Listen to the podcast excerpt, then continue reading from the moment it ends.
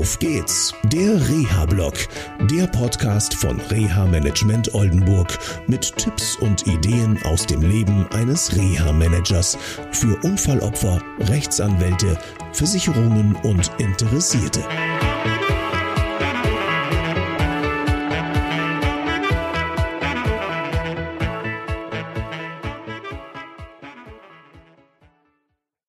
Ja, hallo und herzlich willkommen zu einer neuen Sendung von Auf geht's der Reha-Blog.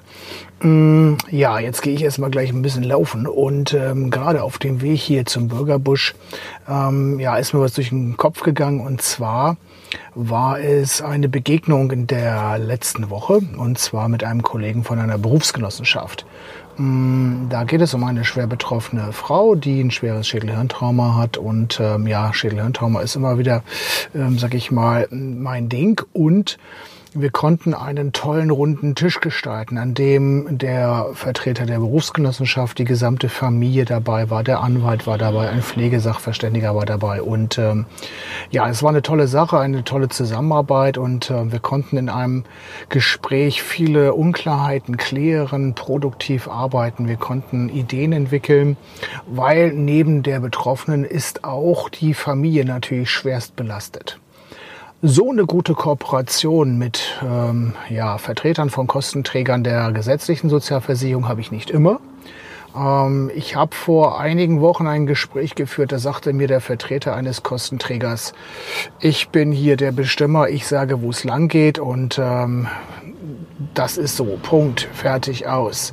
Und für mich stellte sich dann eine wichtige Frage. Er bestimmt und was ist eigentlich mit der betroffenen Person? Was ist da mit dem Wunsch- und Wahlrecht? Was ist mit den eigentlichen Perspektiven, die diese Person möglicherweise zwischenzeitlich nach einer schweren Tibia-Kopffraktur für sich selber entwickelt hat? Darf man darüber nachdenken. Das ist leider des Öfteren so, dass äh, Sozialversicherungsträger etwas zickig werden, wenn ich als Reha-Dienstleister in den Fall reinkomme. Ich versuche so viel wie möglich Kooperation hinzubekommen. Wenn der Kostenträger der Sozialversicherung sich dagegen sperrt, gut, dann ist halt nicht mit Kooperation, dann muss man halt schauen, wie man es anders hinbekommt. Und auch da gibt es viele Wege und Möglichkeiten. Wenn du Betroffener bist, dann darfst du darüber nachdenken, wie du mit so einer Situation umgehst.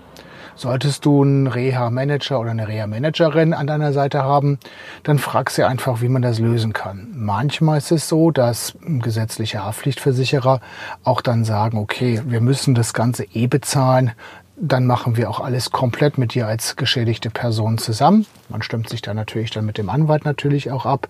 Und äh, manchmal geht es auch so, dass man einfach die Leistung der gesetzlichen Unfallschnitt äh, Manchmal geht es halt auch so, dass man die äh, Leistungen der gesetzlichen Sozialversicherungsträger, ja, sage ich mal, ein bisschen noch erhöht, indem man noch einen Spitzbetrag oder sowas übernimmt. Also es gibt viele Möglichkeiten und ähm, wichtig wäre, und da dürfen sich die ein oder anderen Mitarbeiterinnen und Mitarbeiter von gesetzlichen Sozialversicherungsträgern mal Gedanken machen, dass ein Miteinander viel mehr Sinn macht. In dem konkreten Fall, in dem ich jetzt mit dem Kollegen von der Berufsgenossenschaft zusammengesetzt habe, war es so, dass er Leistungen für die Familie nicht erbringen kann und wir haben das dann über die gesetzliche Haftpflichtversicherung regeln können, dass auch insbesondere die Kinder, die da unheimlich viel geleistet haben, aber mittlerweile echt psychisch angeschlagen sind, auch eine entsprechende Unterstützung bekommen. So, das war's von mir erstmal. Ich wünsche euch eine schöne Zeit. Bis zum nächsten Mal. Tschüss. Das war eine Folge von Auf geht's, der Reha-Blog. Eine Produktion von Reha Management Oldenburg. Weitere Informationen über uns finden Sie im Internet unter www.der-rehablog.de.